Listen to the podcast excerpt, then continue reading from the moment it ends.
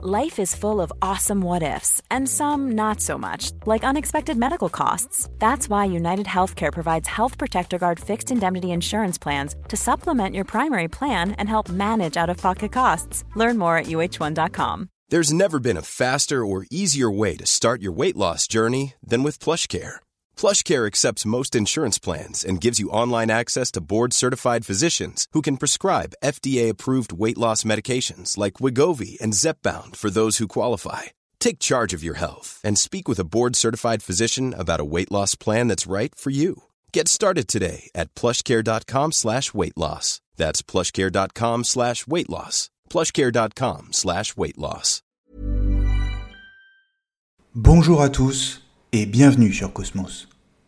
Si vous avez envie d'énerver quelqu'un, de le faire sortir de ses gonds, la méthode la plus efficace et la plus rapide, c'est de le contredire sur ses goûts.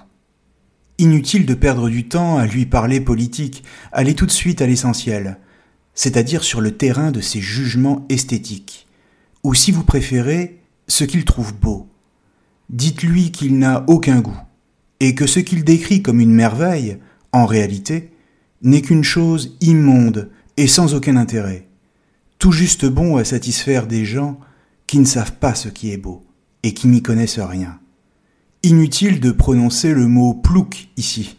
La simple contradiction suffira à mettre la personne dans un tel état d'exaspération que ce sera comme si vous l'aviez insulté, même si ce n'était pas votre intention. Et c'est assez étonnant parce qu'on a pourtant l'habitude de dire des goûts et des couleurs, on ne discute pas.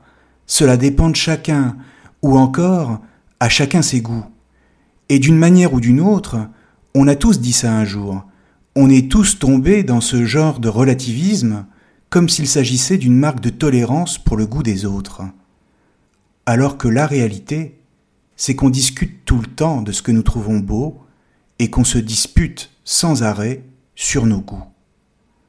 La raison pour laquelle on s'énerve si rapidement quand on est contredit sur ses goûts, c'est que la beauté n'est pas dans la chose que nous jugeons belle, elle est tout entière une émotion, c'est-à-dire quelque chose que nous ressentons au plus profond de nous, et qui touche notre subjectivité.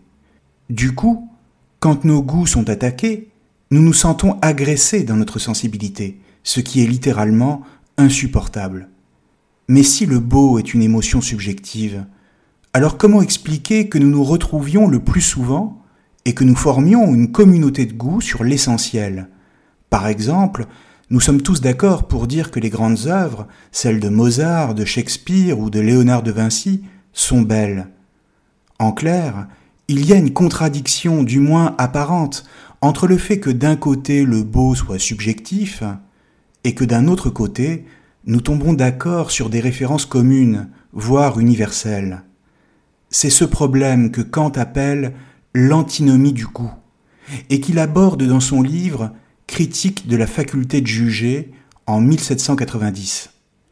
Car en effet, de deux choses l'une, soit le beau est subjectif, et alors on a raison de dire à chacun ses goûts, sans espoir de réconciliation ou d'accord sur ce qui est beau, ce qui implique qu'une certaine forme de violence soit inévitable, comme je l'ai dit tout à l'heure, soit il y a une communauté de goût, un sens commun, comme dirait Kant, et donc un apaisement des hommes dans la contemplation du beau, mais dans ce cas, il faut admettre du même coup que le goût ne dépend pas seulement de notre subjectivité, et qu'il répond à une norme, à des critères objectifs.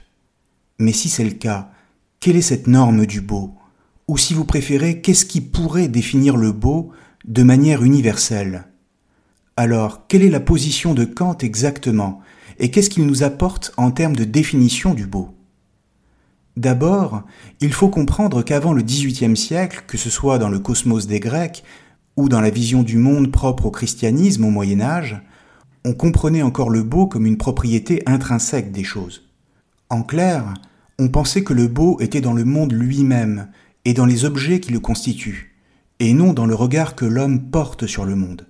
C'est donc une révolution intellectuelle qui a eu lieu au XVIIIe siècle et qui a consisté à faire basculer le beau de l'objectif au subjectif, c'est-à-dire à ne plus le considérer comme une propriété intrinsèque des choses, mais à le définir désormais comme une émotion qui appartient au spectateur.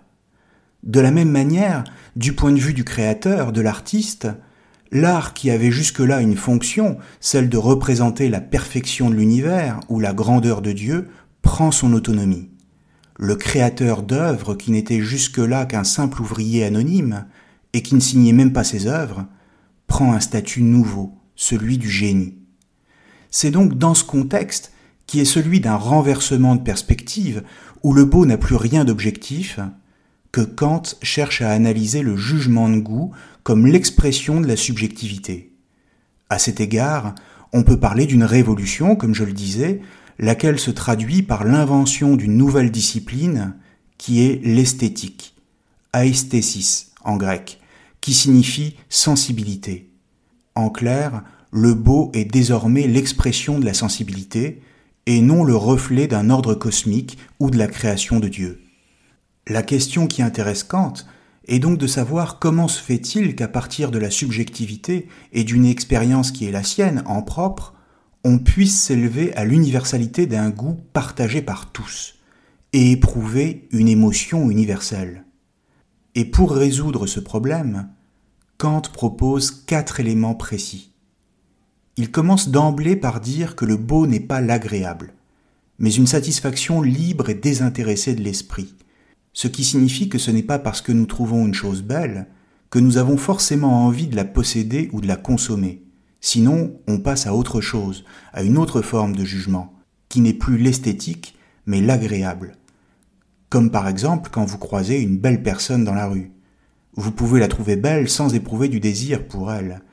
Et si à un moment donné vous éprouvez effectivement du désir, alors vous n'êtes plus dans le jugement esthétique, mais dans le jugement de l'agréable, et donc de la consommation.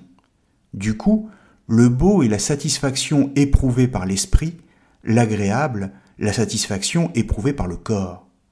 Ensuite, deuxième élément, comme la satisfaction de la beauté est désintéressée, alors cela implique que tout le monde peut en faire l'expérience de manière libre. C'est une expérience universelle, et cela même pour quelqu'un qui n'a pas de connaissances particulières dans le moindre domaine. Le beau est donc universel, mais sans concept, c'est-à-dire sans critères, sans normes, sans rien qui le définisse à l'avance, sans aucune recette. L'intuition que nous avons de la beauté d'une chose déborde toujours tout concept, toute connaissance. Et c'est pourquoi, par exemple, si vous essayez de dire pourquoi vous trouvez une chose belle, vous n'y arriverez jamais. Le beau renverse toutes les explications qu'on pourrait en donner. Il est comme un excès, une richesse de sens et d'explications, sans jamais se réduire à aucun d'eux, se présentant toujours comme une abondance de sens. Comprenons que cela a pour effet, très concrètement, que quand nous sommes en présence de la beauté, nous le savons, mais dans le même temps, nous sommes totalement incapables de dire pourquoi c'est beau. Nous la ressentons comme une certitude inexplicable, mystérieuse, et en même temps évidente.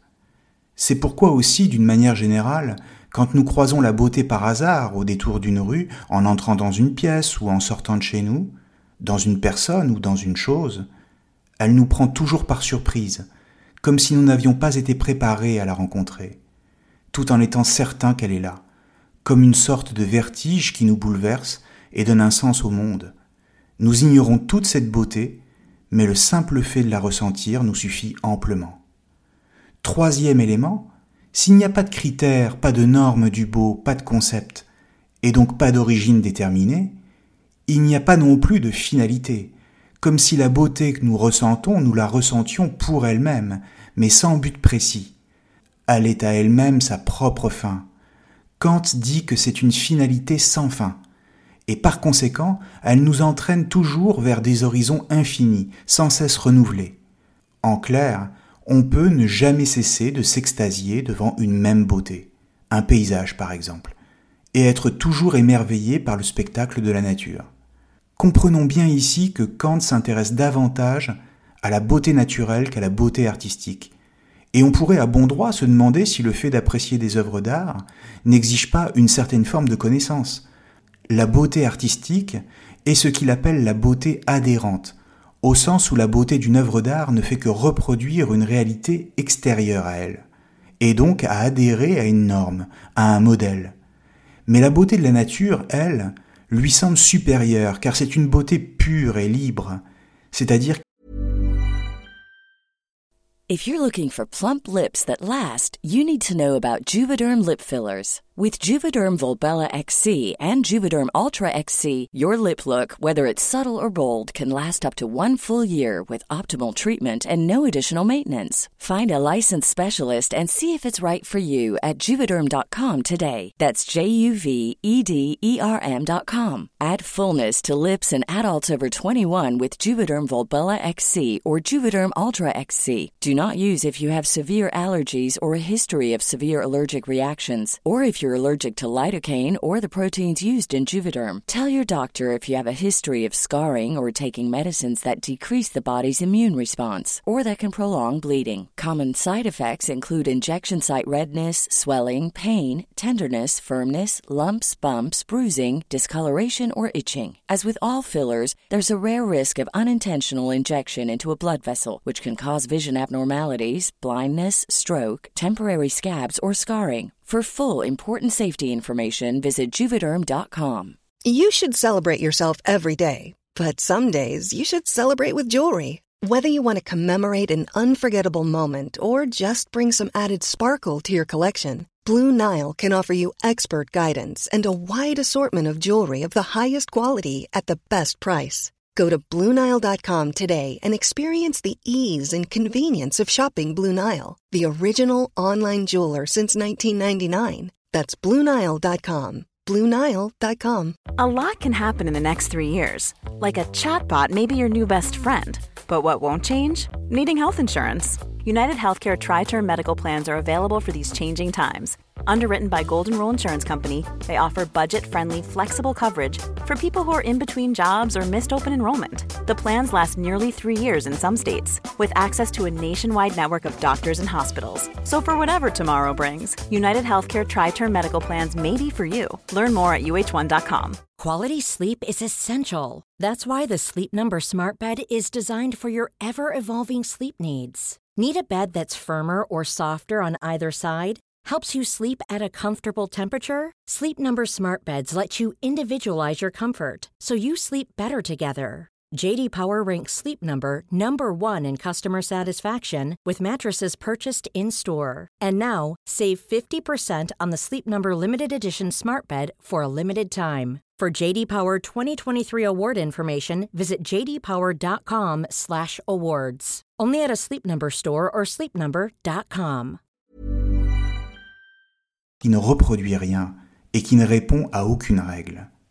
Enfin, quatrième élément, quand nous portons un jugement de goût, en l'occurrence quand nous disons c'est beau, nous présupposons forcément qu'il existe un sens commun, c'est-à-dire que tout le monde peut partager notre jugement que la chose est belle.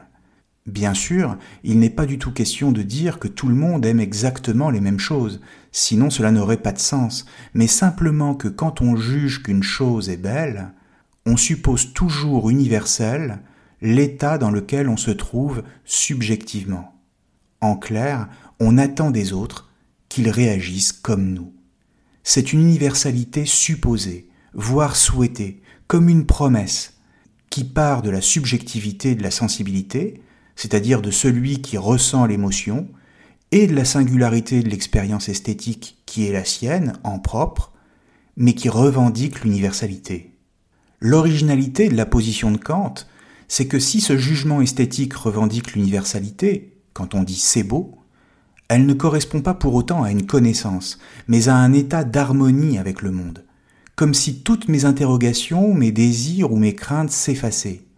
En un sens, je ne fais plus qu'un avec ce qui m'entoure. Mais comment cela est-il possible? La réponse, c'est que quand on ressent une émotion esthétique, toutes nos facultés, en l'occurrence notre entendement et notre imagination, s'organisent dans un libre jeu où elles ne sont plus en conflit l'une avec l'autre, et où elles se réfléchissent comme dans un jeu de miroir, l'une répondant à l'autre. C'est ce que Kant appelle un jugement réfléchissant, lequel n'est possible que dans l'expérience esthétique. D'un côté, l'entendement, qui est la faculté de connaître, cesse son activité, tout en étant satisfaite de ne pas pouvoir connaître, car elle est soutenue par l'imagination qui est la faculté de dépasser la connaissance et d'exprimer sa liberté, laquelle ne rencontre plus de limites. D'une manière générale, et dans la vie de tous les jours, si on peut dire, les deux s'opposent, plaçant toujours l'homme en contradiction avec lui-même, c'est-à-dire entre son désir de connaître, et donc de réduire le monde aux lois de la nature, et dans le même temps son désir de s'en libérer. Dans l'expérience esthétique, cette contradiction n'existe plus, de sorte que la nature elle-même et ses lois nous apparaissent sous un angle différent. L'expérience esthétique permet la réconciliation de nos facultés, comme si elles se réfléchissaient les unes les autres dans un libre jeu pour réconcilier de manière quasi miraculeuse le sensible et l'intelligible. C'est ainsi qu'on passe d'une expérience singulière à l'universalité du jugement de goût. En clair, quand on éprouve cette émotion esthétique face à la beauté de la nature, on ne cherche plus à la connaître, encore moins à la comprendre dans son fonctionnement, comme ferait un scientifique par exemple. Mais on la regarde dans ses formes, ses couleurs et ses sons.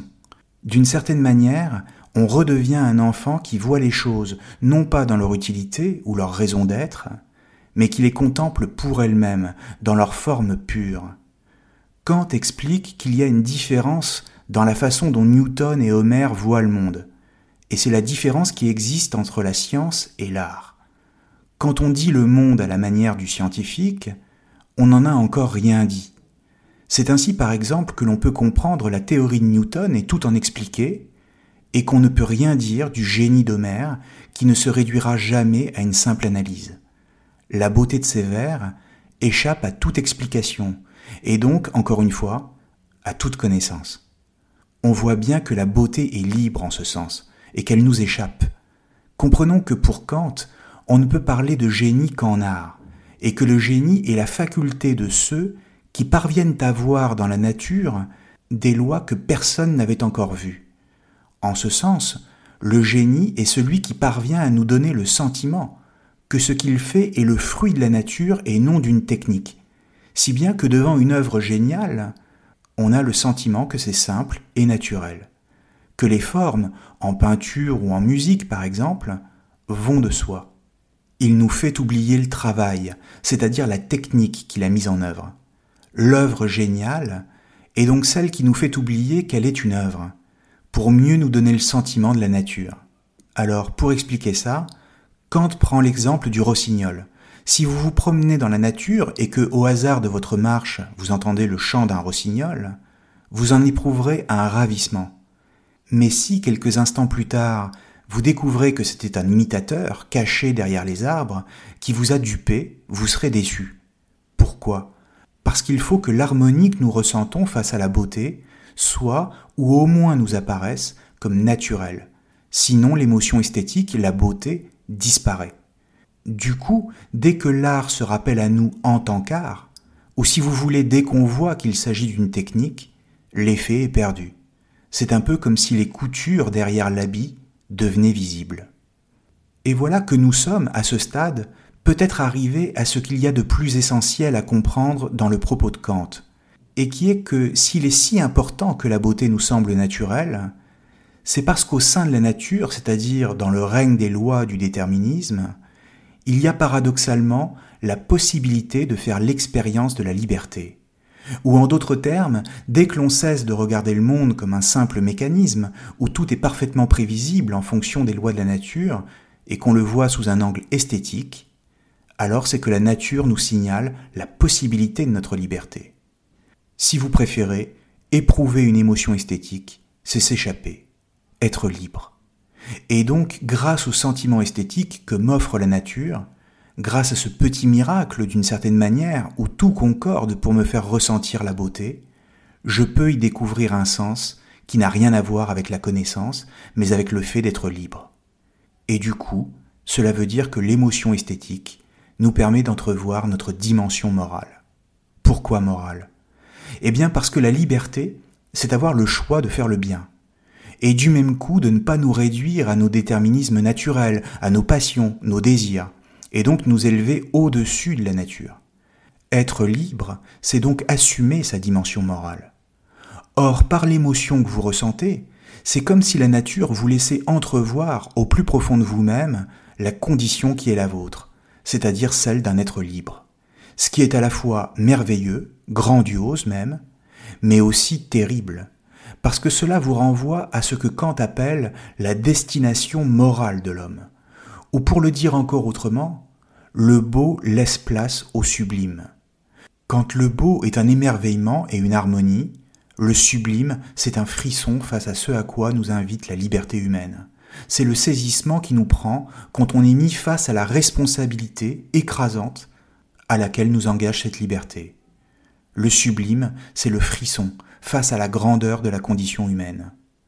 Alors, cela veut dire assez simplement qu'aucun phénomène naturel, même les plus violents, Kant prend d'ailleurs de nombreux exemples comme les volcans, les ouragans, les tempêtes, les océans, les éclairs, ne sera jamais aussi fort que la liberté de l'homme. Ces phénomènes pourront tuer des individus, mais ils ne pourront rien changer à quelque chose qui est encore plus grand qu'eux, et qui est le fait que l'homme est capable de mourir pour sa liberté. D'une certaine manière, nous sommes attirés par ces phénomènes et nous éprouvons du plaisir à les regarder à condition que nous soyons nous-mêmes en sécurité. Et cela, même s'ils nous font ressentir notre petitesse physique et notre finitude.